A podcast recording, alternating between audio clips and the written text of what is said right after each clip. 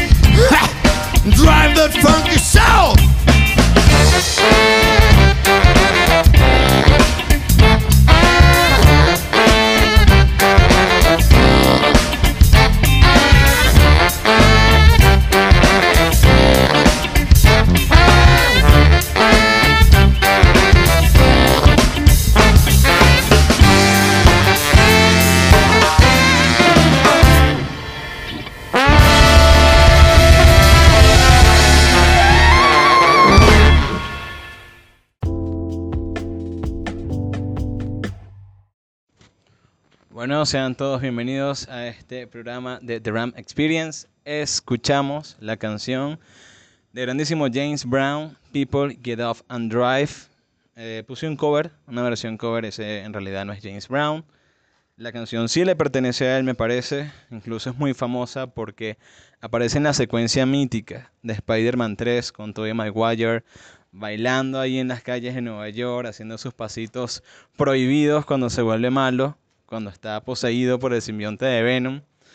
Eh, de esa escena, de, esa escena de la película un tanto ridícula de, de Spider-Man 3, pues proviene esta canción también mítica del increíble y legendario James Brown, que estábamos escuchando hace unos pocos momentos atrás. Bien, este, bueno, la escogí porque creo que da la energía necesaria para iniciar este nuevo ciclo, para iniciar este nuevo programa, esta nueva propuesta, eh, que vengo a presentárselas, pues, no nada más en una sola plataforma, sino en varias, bien, como en el caso de antiparabólicos.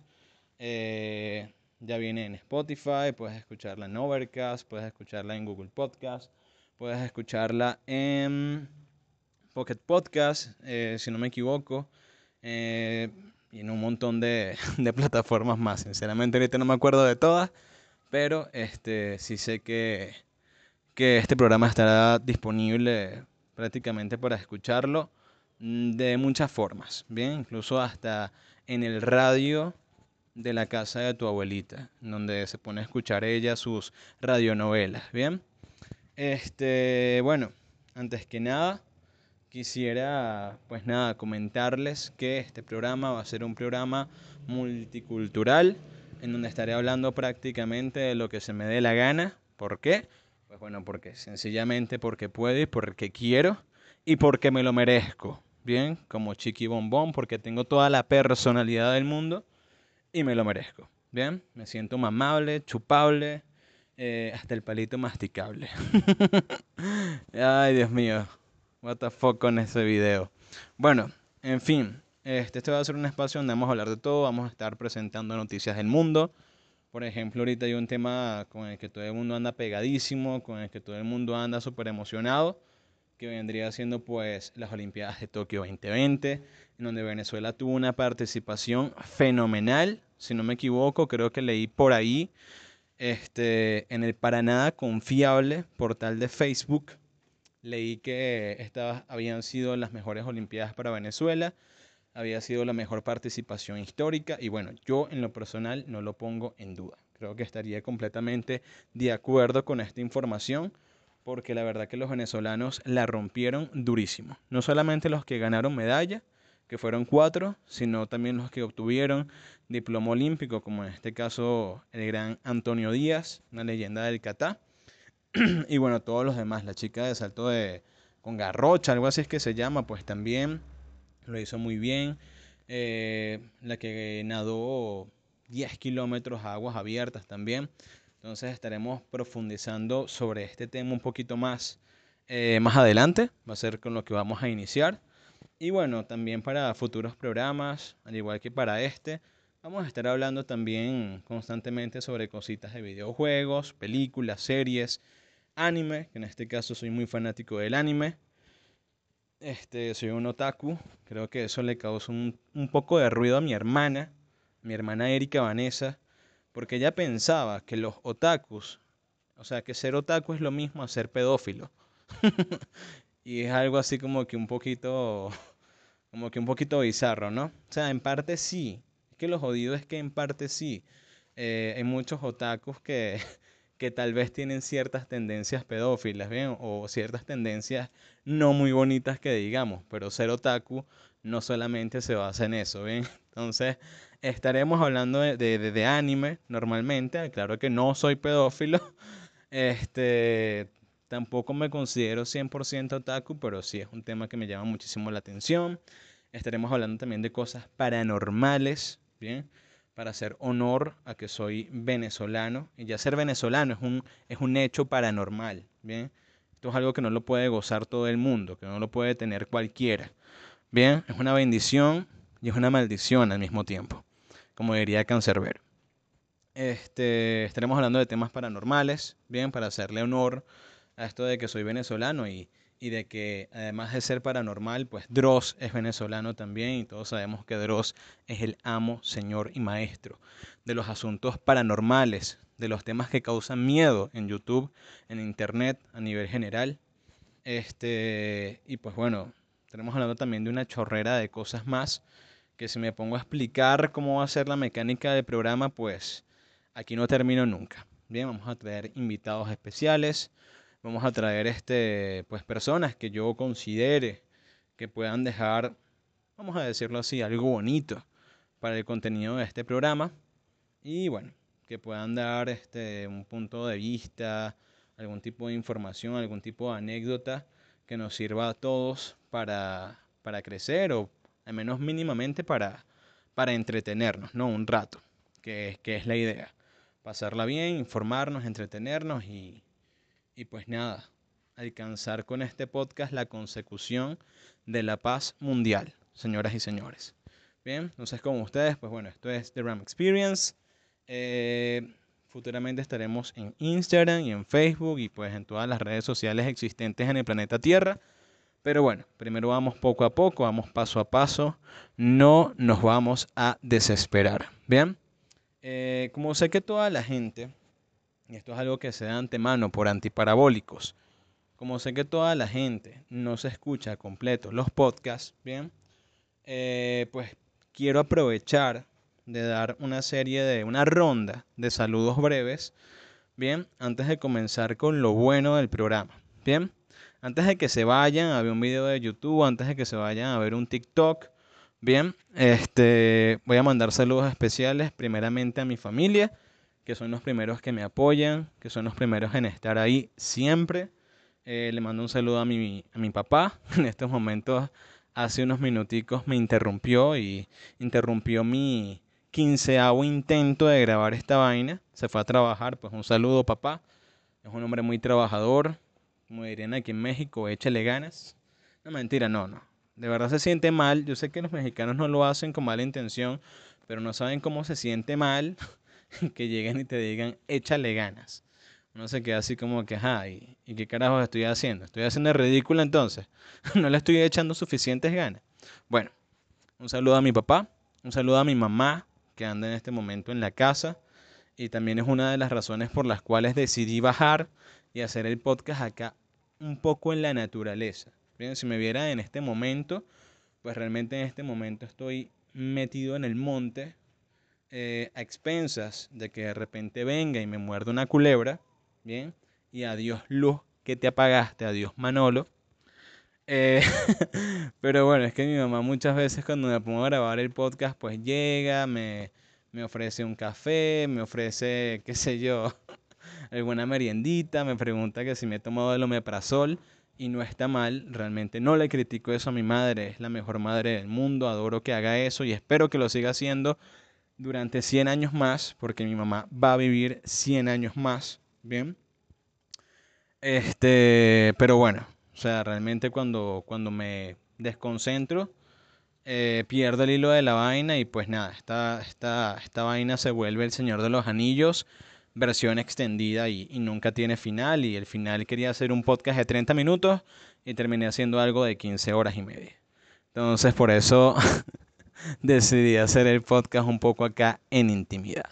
Un saludo a mis papás, un saludo a mis hermanas, a Erika, a Melissa, este, un saludo a mis sobrinitas, a Paula, a Camila. Yo sé que Camila no va a entender ni pío de esto porque es una niña que tiene poquito más de un año, pero bueno, al final la intención es lo que importa. Un saludo a mi cuñado Jesús Alberto León, que espero que escuche este podcast cuando esté en sus jornadas laborales de Rappi repartiendo pizza y César no joda, como un desgraciado de un lado para otro de Querétaro.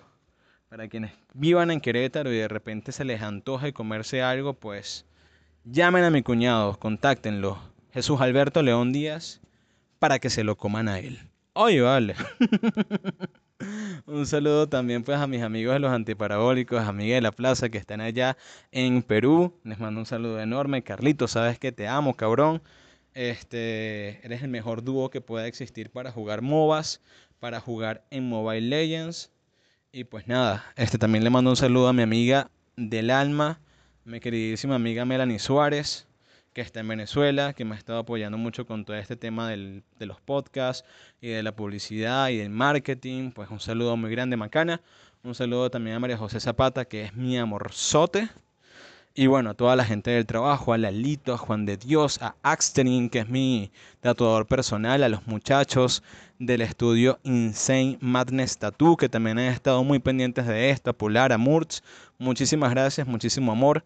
Y bueno, nada, ya vamos a darle con todo, señoras, señores y señores, como diríamos en lenguaje inclusivo. El primer tema, el primer segmento, el primer bloque de este programa, de Ram, Ram Experience, de Ram, el primer bloque vendría siendo las noticias del mundo mundial. Bien, como les venía comentando, las Olimpiadas de Tokio 2020, 2020. Bien, eh, realmente estas Olimpiadas me han parecido brutales. Bien, yo no soy una persona muy deportiva sí que me gusta hacer deporte. Sí que tengo más de dos años o tal vez menos de dos años sin hacer deporte como se debe. Me he vuelto una vaca. Me he vuelto un hombre de 25 años bastante sedentario que, prácticamente vive gracias a las propiedades del omeprazol, eh, porque si no me, das una, me, me- me da una acidez terrible, que, que no puedo hacer nada, no puedo ni pensar. Pero sí que me gusta hacer deporte. No me gusta seguir mucho los deportes, no soy mucho de que, ay, hoy juega el Barcelona contra el Real Madrid. Y no sé, este, qué sé yo, que por cierto, Messi se va del, Real, del, del Real Madrid, iba a decir, what the fuck. ¿Cómo es eso de que Messi se va del Real Madrid si ni siquiera estuvo nunca en el Real Madrid? Mentira, digo, eh, corrijo, Messi se va del Barcelona. Por cierto, Messi se va del Barcelona. Este, de seguro Messi debe estar preocupadísimo porque quedó desempleado y tiene a tres carajitos que mantener, ¿no? Pero bueno, o sea, no, nunca he sido muy seguidor de los deportes, ni del béisbol, ni del fútbol. Este, en este caso, pues creo que son los dos deportes que dominan más de donde vengo, que es Venezuela. Eh, sí es cierto que pues los venezolanos somos mucho mejores en béisbol que en fútbol. Eh, esto es una verdad que también tengo que decir. Duélale a quien le duela.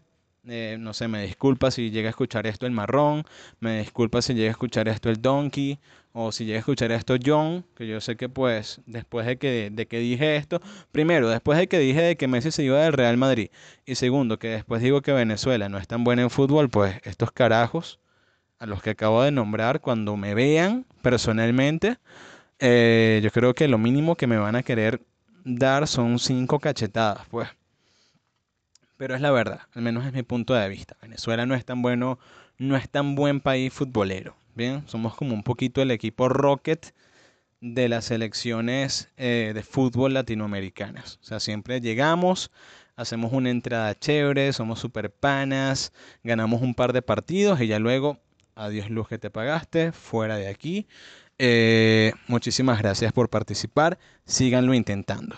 La selección de la vino tinto ha sido eliminada otra vez. Esa es prácticamente la historia futbolística venezolana resumida en qué? En un minuto. Bien, pero al menos en béisbol somos un poquito mejores. Bien.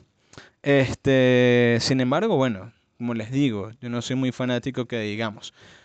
Pero con este tema de las Olimpiadas, al igual que con los mundiales de fútbol, con los mundiales de fútbol, pues sí es una verdad, sí es cierto que me interesan, me llaman la atención, pues porque soy un ser humano, soy un ser humano y, y son eventos muy masivos, son eventos muy grandes y son eventos que acaparan prácticamente la atención de todo. Bien, tú te metes en Facebook, hay 1500 vainas relacionadas a las Olimpiadas de Tokio 2020.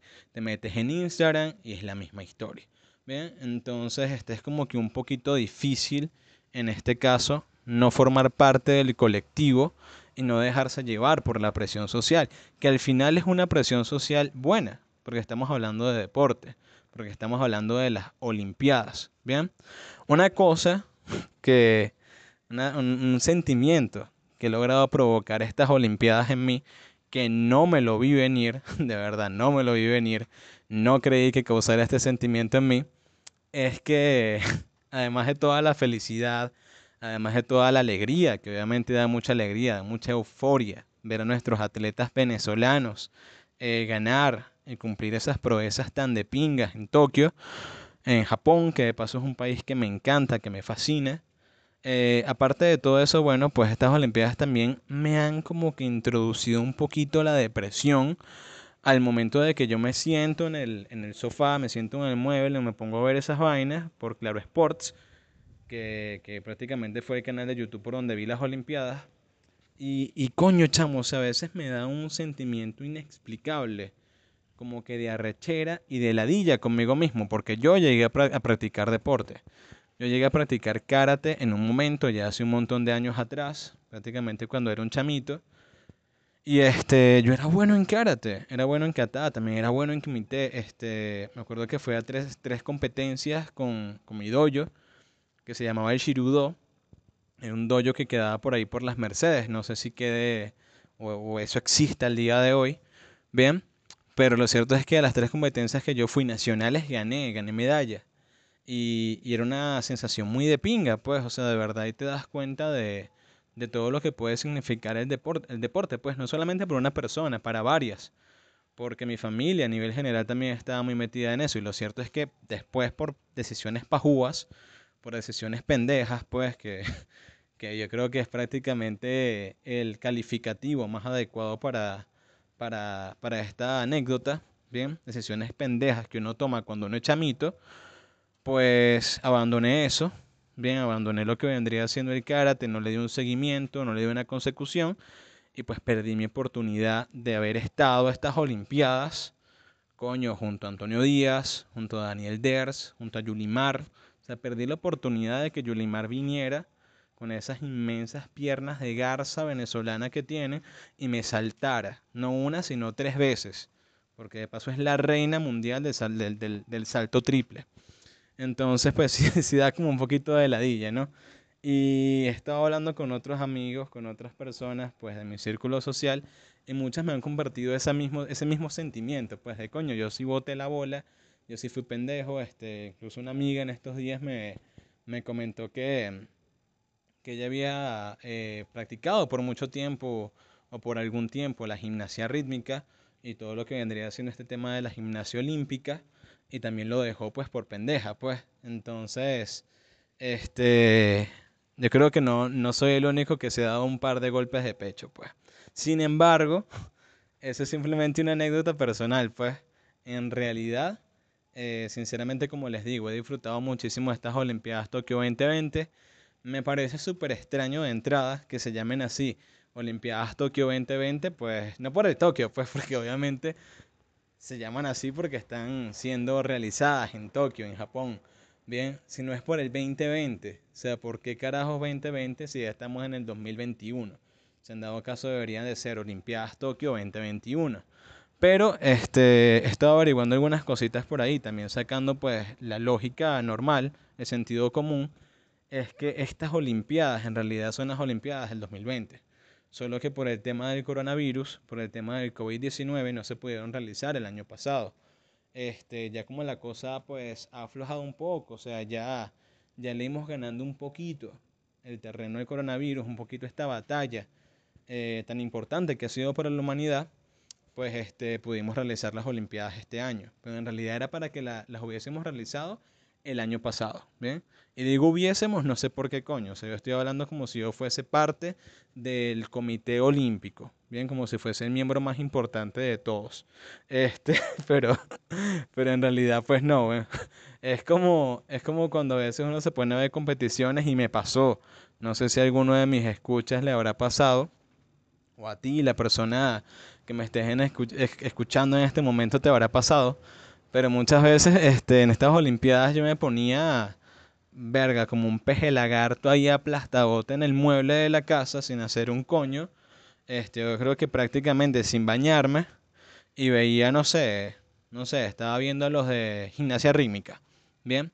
O a los de, a los de clavados, a los clavadistas, ¿bien?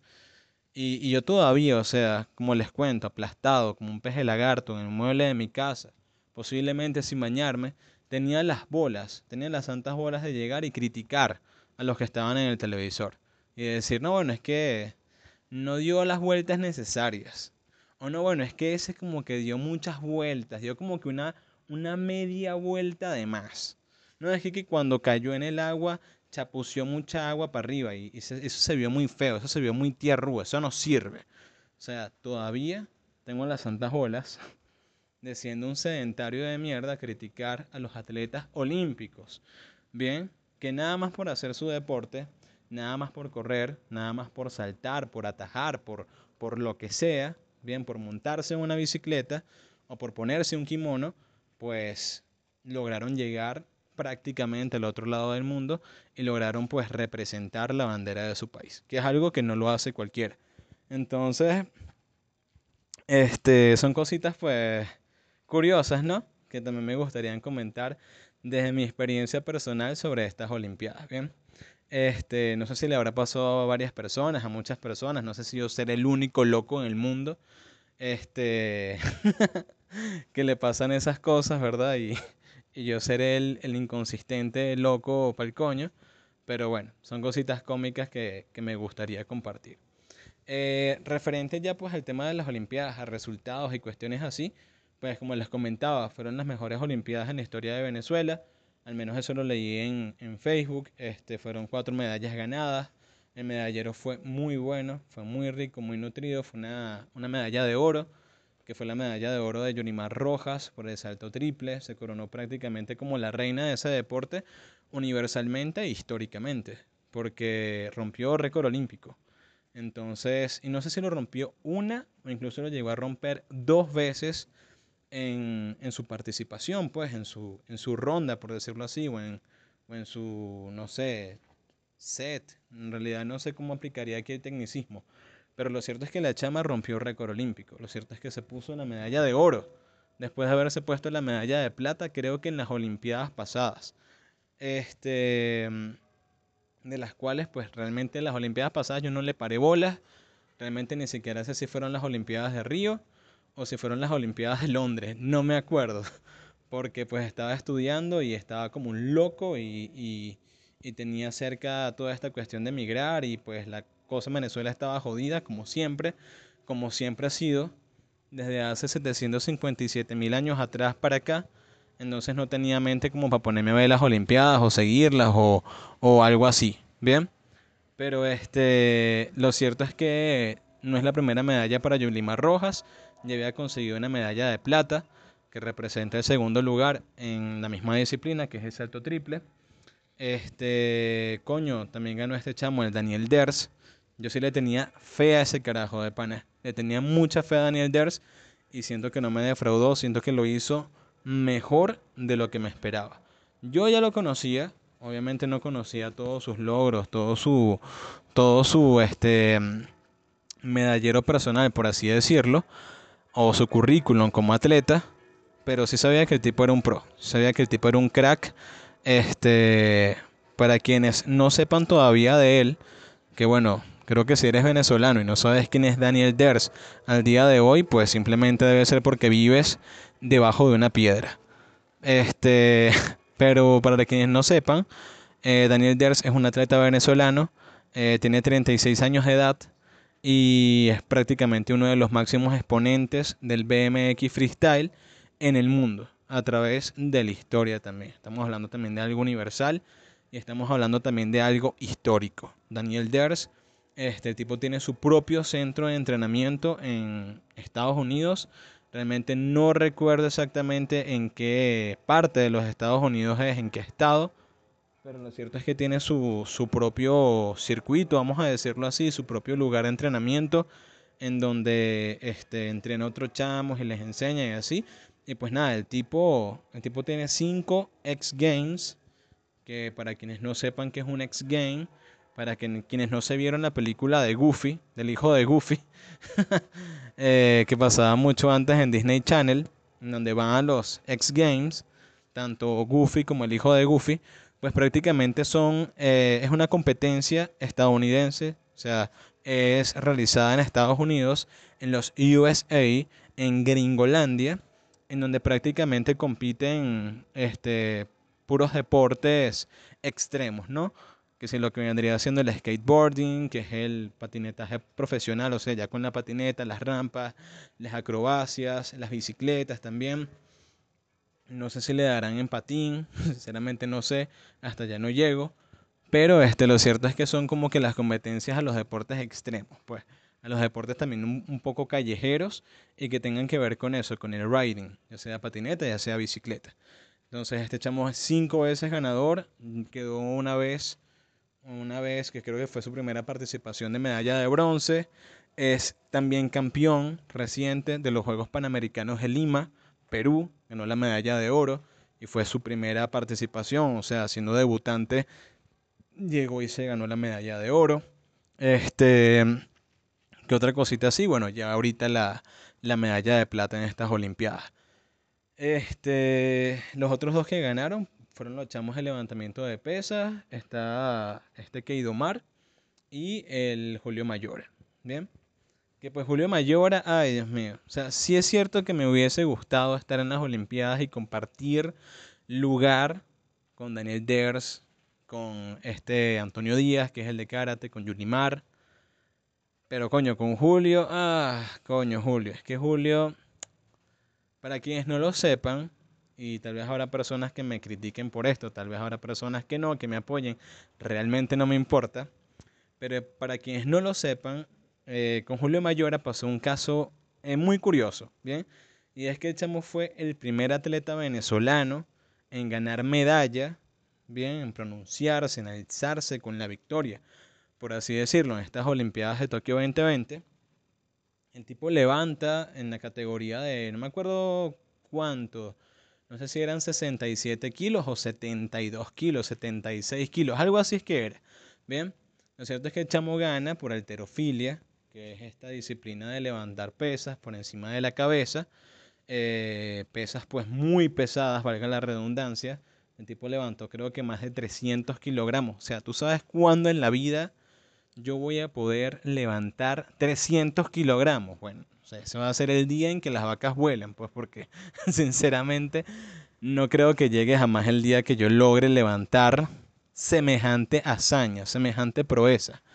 El tipo lo hace, este, todo el mundo se queda boquiabierto, el tipo da una tremenda, o sea, una pedazo de, de vuelta mortal en el aire, completamente innecesaria, porque en realidad pues a él no le estaban evaluando dar giros en el aire o hacer volteretas. Él le estaban evaluando era el levantamiento de pesas, la alterofilia.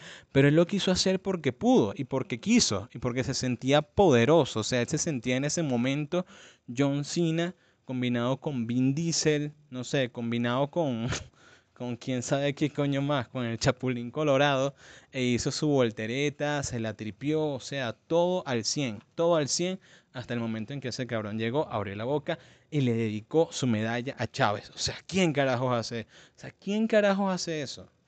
Julio, yo sé que probablemente nunca llegues a escuchar mi podcast y sé que probablemente no te interese un coño mi opinión.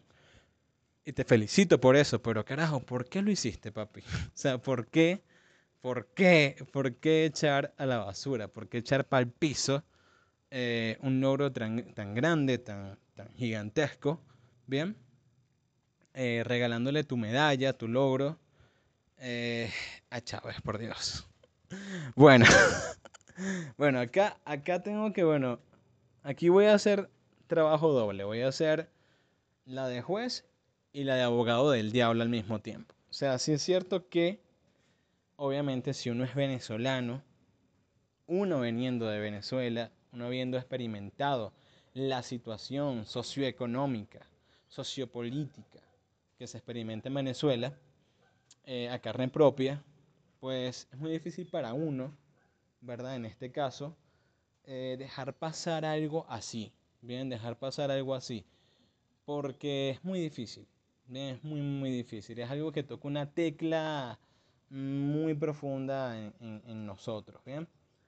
Eh, pero sé que mucha gente dirá, y con mucha razón, no lo juzguen. El chamo es un deportista, un atleta olímpico, este, es mucho mejor haciendo lo que hace que tú, bien, que lo que podrías hacerlo tú tal vez, y se gana una medalla, o sea, no lo critiques, es deporte, estamos hablando de política.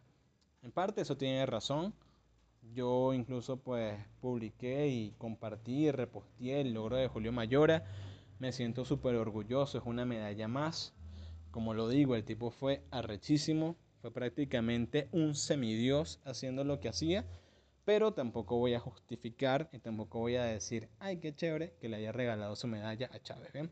Creo que esa fue una victoria, en definición, un poquito como que agridulce, pero una victoria al fin. Este, hasta la victoria, no mentira. de tanto la de Chávez ya se me metió. Ay, sapegato. Bueno.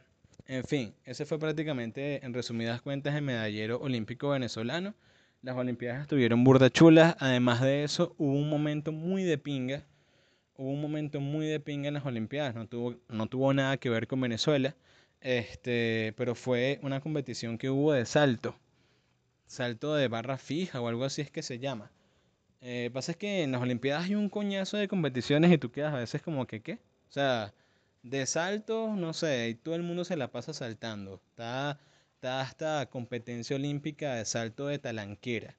Bien, pero lo cierto es que fue una de esas competencias de salto olímpico y estaban concursando dos tipos. Dos tipos quedaron empatados en el primer lugar, que fue representante de Qatar y representante de Italia. Bien, y resulta que los tipos, como eran amigos, ya se conocían, ya habían tenido trato y pues se querían mucho así como panitas, pues eran panitas el uno del otro, pues decidieron, papá, no pelearse más por, la, por el primer lugar, no pelearse más por la medalla de oro, la compartieron, se dieron un abrazo y se subieron al podio los dos de primer lugar y uno le puso la medalla al otro. Ese momento me pareció muy bonito. Realmente no lo vi al momento porque me tuve que ir a trabajar, tuve que ir a hacer lo que se denomina como la trabajación, pero este ya después vi el resumen por Facebook y sí que vi parte de su competición en vivo al momento. Bien, este, pero no pude terminarla de ver. Sin embargo, fue un momento muy bonito y creo que desde hace cien y pico de años que no pasaba eso. Bien, o sea que no, no se empataba en un oro. O sea, siempre la codicia del ser humano te lleva a decir yo quiero mi puto oro y yo no quiero compartirlo con nadie. Bueno, este año eso cambió y, estos dos panas pues se, compartieron sus medallas fue muy bonito, muy esperanzador. Creo que ese el final es el, el, objetivo de las Olimpiadas e incluso es parte de su, de su lema, que es más alto, más fuerte, eh, más, más rápido, algo así, y ahora todos juntos. Muy bonito, ¿bien? Ah, bueno, para finalizar también tengo que decir que ya hoy finalizaron, creo, o ayer, ya se hizo el acto de cierre y nada, me hubiese gustado muchísimo, muchísimo, como no tienen idea que hubiese ganado Antonio Díaz, bien, que es prácticamente uno de mis ídolos en el deporte. Era mi ídolo cuando estaba en karate.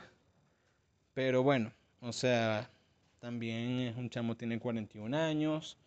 No todos tienen la misma suerte de Daniel Ders, de ya estar viejones, de ya montarse en el podio ahí con muletas y sin embargo lograrlo, pues. Antonio tenía una competencia muy difícil. Estaba compitiendo contra Japón en karate que es un arte marcial que más japonés no puede ser en la vida. Y pues bueno, el español también lo hizo muy bien, el cubano estadounidense también lo hizo muy bien. Y nada, o sea, ya al fin de cuentas, este Antonio logró su diploma olímpico. Y de todas formas nadie le va a quitar su récord Guinness, que tiene récord Guinness haber ganado más mundiales de karate en la historia. Es algo sin precedentes tiene como 16 Juegos Panamericanos ganados. O sea, el tipo es una joya, el tipo es un atleta como no se ven, qué sé yo, cada 100 años o cada 1000 años tal vez. Entonces, pues Antonio no le debe nada a nadie. Eh, con referencia, también tengo que terminar de... Tengo que culminar con esto lo de las Olimpiadas y sé que me voy a ver como un grandísimo hijo de puta. sé que mucha gente pues me va a ver como un coño madre. Pero este, lo cierto es que me causó mucha risa este tema de la chama de las aguas abiertas, la, la tachirense. Porque mucha gente la ha estado felicitando y es una emoción así, es una euforia, es un furor gigantesco que la gente no cabe como que del orgullo de que la chama haya participado en aguas abiertas y pues fino, yo lo comparto, o sea, que de pinga que hayan atletas venezolanos representándonos allá en, en Tokio. Pero es que la chama quedó en el lugar 20. en lugar 20 de la competición. O sea, ahí es donde yo digo, bueno, ¿es una buena posición o qué? Porque así en palabras normales que tú me digas, no, bueno, quedaste en el lugar 20, es como quedar un poquito atrás de las ambulancias, ¿no? De las ambulancias marítimas en este caso. Entonces, bueno, en realidad sí soy un poco ignorante en este tema, no sé cuántas personas compitieron en este tema de las aguas abiertas, pero Pero sí me, me causa un poquito de impresión que la gente esté tan feliz de que la chama haya terminado en lugar 20. Bien, este, sin embargo, pues bueno, que, fino que de todas formas así ganen o así pierdan. Nosotros los venezolanos seamos tan de pinga, seamos tan chéveres de, de igual felicitar a nuestros atletas. Este, bueno, nada, ya el programa realmente mm, me, me enfoqué mucho en el primer bloque, que vendría siendo, fue un blocote fue un blocazo en la cabeza que vendrían siendo las Olimpiadas, pero sinceramente fue, fue una temporada muy interesante. Como les digo, me causó mucha ilusión y, y, personalmente fueron las Olimpiadas que más disfruté. Me gustó mucho también que fueran en Japón por el tema de que soy bien friki, pues, de que soy bien otaku, de que me gusta mucho el anime. Me encantó que hubo un montón de atletas que pusieron openings Este, las tipas estas de la selección de básquet 3x3 de, de Japón pusieron el, el tema inicial de Slam Dunk que, que prácticamente para quienes no lo sepan, un anime de los más famosos de la historia. Yo diría que es el anime deportivo más importante que prácticamente se basa en, en juegos de básquet. Entonces ellas pusieron su vaina ahí. Este, ¿cómo se llama esto? Creo que los de voleibol también con el tema este de haiku. Eh, incluso hubo un equipo que hizo una jugada que le salió idéntica a una de las jugadas que, que ocurre en un partido de voleibol del anime. Eh, creo que la atleta, la atleta esta de gimnasia rítmica mexicana, creo que se llama Alexa o algo así, ella, ella participó y hizo su, su coreografía con parte de la música, parte de la banda sonora de, de Kimetsu no Yaiba, de la película de Tren Infinito, de Demon Slayer. Y pues no, o sea, estuvo muy, muy, muy chévere. Bien, muy, muy chévere. Este, bueno, ya además de esto, ya cerrando un poco el tema de las Olimpiadas, pues me gustaría hablar, eh, bueno, terminar este programa eh, prácticamente con una reseña basada en cine, ¿bien? Una reseña basada en cine. Este, voy a hablar sobre una película eh, que está en Amazon Prime. Es una película muy, muy buena, que de verdad sí se las recomiendo. Se llama La Guerra del Mañana. Es una película que está protagonizada por Chris Pratt, que es el, el mismo tipo de, de, Jurassic World, que es el mismo tipo de Guardianes de la Galaxia, es Star-Lord. Eh, la película es muy buena, sinceramente la vi, me encantó. Eh, se basa prácticamente sobre, sobre un apocalipsis, bien, que está ocurriendo en el futuro, pero que todavía no ha ocurrido en el presente. Entonces la gente del futuro prácticamente busca apoyo en la gente del pasado, o sea, en la población humana que está en el pasado, para poder librar la guerra, pero del futuro. O sea, la vaina es un poquito complicada, pero la película está muy buena, tiene unos efectos del carajo. Eh, bueno, un par de efectos por ahí si están un poquito como del Sony Vegas, pues están así como que coño. Yo los podría hacer perfectamente con un teléfono, desde un Alcatel, desde un Huawei. Pero, pero en general los efectos están muy buenos. Salen unos monstruos que desde ahorita se los digo son unas mierdas muy feas. Pero realmente son unas mierdas muy, muy, muy feas. Este. Y prácticamente se llaman los, los espinas blancas. Bien, estos son los antagonistas principales de esta película, La Guerra del Mañana, o de Tomorrow War, que la pueden encontrar en Amazon Prime Video. No sé por qué nombro tanto Amazon Prime Video como si ellos me estuviesen patrocinando. Ojalá y algún día me llegara a patrocinar Amazon Prime Video. Sería la persona más feliz del planeta Tierra. Y que me regalaran una camisa de Invincible. Pero bueno, este, por los momentos seguiré grabando mi podcast acá metido dentro del monte. Eh, buscando que una culebra me, me, me pique, me muerda. Pero bueno, o sea, lo cierto es que la película es muy buena. Muy buena, muy buena, muy buena. Tiene partes de suspenso, tiene parte de acción, prácticamente es, toda de acción. Tiene sus partes de melodrama, tiene un staff, tiene un elenco muy sólido. Bien, como les digo, este chamo, este Chris Pratt, eh, hace un muy buen trabajo. Sinceramente es muy buen actor para películas de acción. Tiene el porte, tiene el estilo, eh, no es un tipo acartonado. O sea, no es un tipo que sea tan estoico que, que ya sea una estatua. O sea, es flexible, eh, logra transmitir varios, varios sentimientos, ¿no?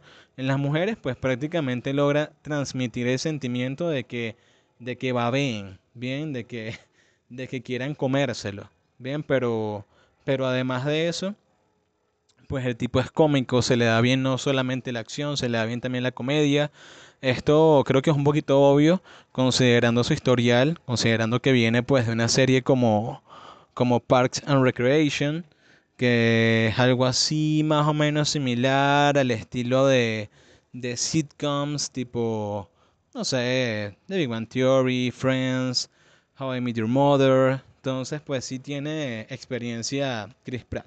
Incluso antes era gordito. Él era uno de esos gorditos de Hollywood a los que nadie quería darles trabajo, prácticamente suena feo, pero así de feo puede llegar a ser esa industria, ¿bien? Y así de feas podemos ser las personas en general, no hay por qué mentirnos, no hay por qué engañarnos, podemos llegar a ser unas mierdas completamente. Pero lo cierto es que, que él era uno de esos actores que nadie quería contratar. Y fíjate, tuvo la oportunidad con Guardianes de la Galaxia, llegó James Gunn, prácticamente lo convirtió en Star-Lord y, y bórralo. De ahí para adelante, lo que ha hecho es crecer. Entonces, sinceramente, sí, les recomiendo mucho la película. Este, como ya saben, se llama La Guerra del Mañana. Y bueno, está muy nueva. Realmente no creo que tenga más de dos meses eh, estrenada. Bien, tiene así similitudes con Guerra Mundial Z, tiene similitudes con A Quiet Place, con Un lugar en silencio. En realidad los monstruos me parece que se parecen bastante a Los Ángeles de la Muerte, de Un lugar en silencio, que por cierto no he visto la 2. Este, y bueno, eh, creo que esa fue mi, mi reseña y mi recomendación cinéfila por el día de hoy. Y a hablar otras cositas referente a videojuegos y a hablar otras cositas referente a anime. Pero como les digo, el tema de las Olimpiadas y bueno, de la introducción, de la apertura de este episodio piloto, me tomó mucho tiempo, me tomó más tiempo del, de que, que, del, que creía. Perdón que se me enreda la lengua. Y, y no quiero marearlos tanto para, para este programa. Quiero también ir dejando pues contenido para siguientes programas. Este es un programa que se va a transmitir todos los domingos. Eh, como ya los dije, hay un chorro de aplicaciones y de formas para escucharlo. Eh, también les venía con un segmento de conspiración. Creo que lo voy a dejar también pendiente para el próximo programa. Vamos a estar hablando sobre el caso de eh, Timothy Treadwell, que también es conocido como el, el hombre Grizzly o Grizzly Man. Es un caso muy perturbador, muy triste, pero al mismo tiempo muy interesante que ocurrió en la vida real. Incluso hay un documental que realizaron sobre la historia de este tipo y prácticamente sobre su vida y obra. Eh, se los resumo. Es un tipo que dedicó su vida prácticamente, bueno, parte de su vida prácticamente a las drogas, porque era un drogadicto, tenía bastantes problemas personales, tenía una vida de mierda, sinceramente, al principio, pero ya luego recapacitó, conoció a alguien y se volvió un fanático, se volvió un optimista, un, fanboy de los osos, sobre todo los osos pardos o como los conocen en Estados Unidos, los osos grizzly, que son una de las razas más grandes y más salvajes y más arrechas que hay pues de este hermoso animal, pero peligroso al mismo tiempo. Pero bueno, este, lo que pasa al final es que él, él se enamora de estos osos, se enamora de la vida salvaje, pero no la respeta al 100% no sigue las indicaciones que se le dan, no toma las medidas de seguridad necesarias y al final su historia termina muy mal. Créanme que cuando les digo que muy mal, es muy, muy, muy mal. De verdad el tipo pues terminó fatal, de una de las peores formas que pueda terminar una persona. Si quieren conocer más el caso, si quieren ya pues este, conocer la historia con un poquito más de pelos y detalles y, señales y todo eso, pues eh, no se la pueden perder en la sección de conspiración del próximo programa. Bien, que se las traía para hoy, pero se me fue el tiempo, ya se las traigo para la próxima ocasión. Eh, próximamente estaremos, eh, como les digo, abriendo cuenta en redes sociales, vamos a tener una presencia muy activa por esos lados y las iré pasando en su momento por aquí. Sin más nada que decir, muchísimas gracias por escucharme, muchísimas gracias por quedarse conmigo. Eh, ya sea todo el, el podcast o ya sea nada más un segmento. Y bueno, esto fue The Ram Experience, desde acá, desde México, desde Puro Monte y Culebra. Y nada, eh, un saludo enorme, un abrazo y paz. Por favor, las personas que estén practicando algún deporte y que me estén escuchando, no la vayan a dejar, no vayan a abandonarlo, no sean como yo, por favor. Y algún día podrán llegar a ser tan arrechísimos como Yulimar Rojas. Bye bye.